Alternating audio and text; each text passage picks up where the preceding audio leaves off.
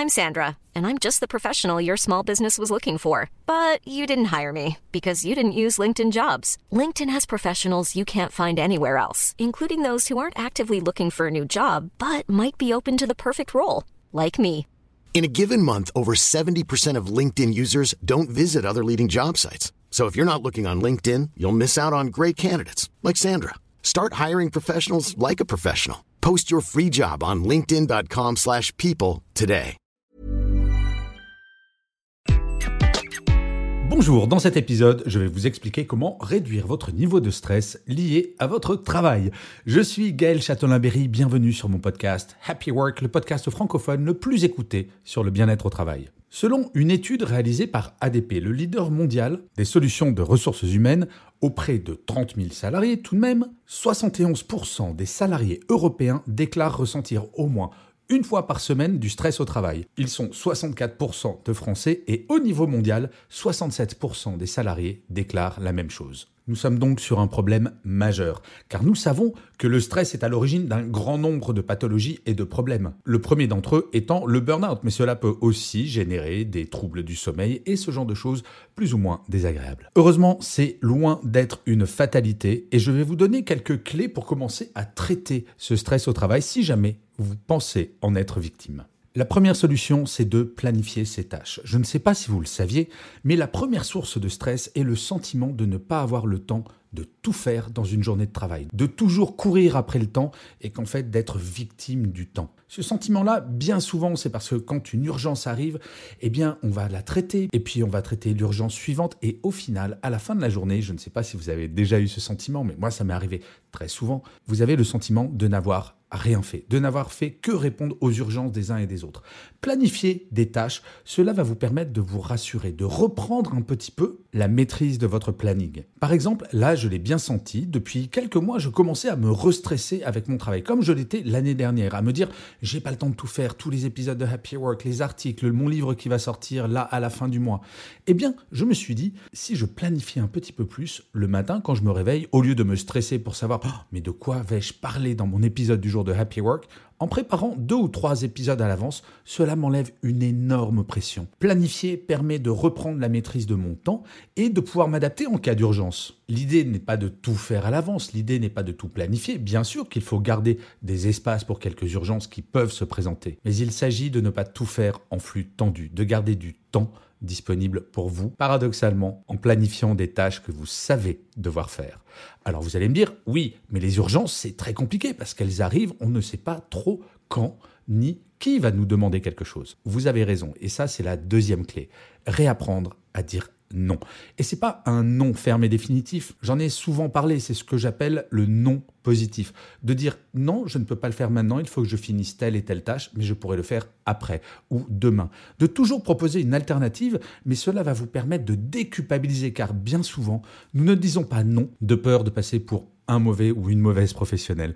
Et ce n'est absolument pas le cas. Bien au contraire, un bon professionnel, c'est quelqu'un qui ne va pas stresser, qui va gérer les choses en temps et en heure, qui va les faire sereinement. Il est donc important, par exemple, quand vous recevez un email avec marqué urgent dans l'objet, vous savez, en majuscule, ça arrive de temps en temps, et eh bien de vérifier s'il y a véritablement une urgence ou si, par exemple, cette urgence peut être traitée demain matin. Car dites-vous bien qu'en entreprise, bien souvent, vos collègues ou votre manager va dire c'est urgent, mais la définition de l'urgence n'est pas forcément la même pour vous. Et ainsi, en disant un non positif, en disant non, je ne peux pas le faire dans la minute car je dois finir cela d'abord car j'ai un impératif de délai sur ce dossier, ce qui est vrai, vous ne mentez pas, mais vous proposez une solution alternative et vous ne rejetez pas la demande. Et c'est là où vous passerez pour un très bon professionnel ou une très bonne professionnelle, car vous êtes organisé. Et je vous assure que de temps à autre, dire un non positif, qu'est-ce que ça fait du bien à votre ego?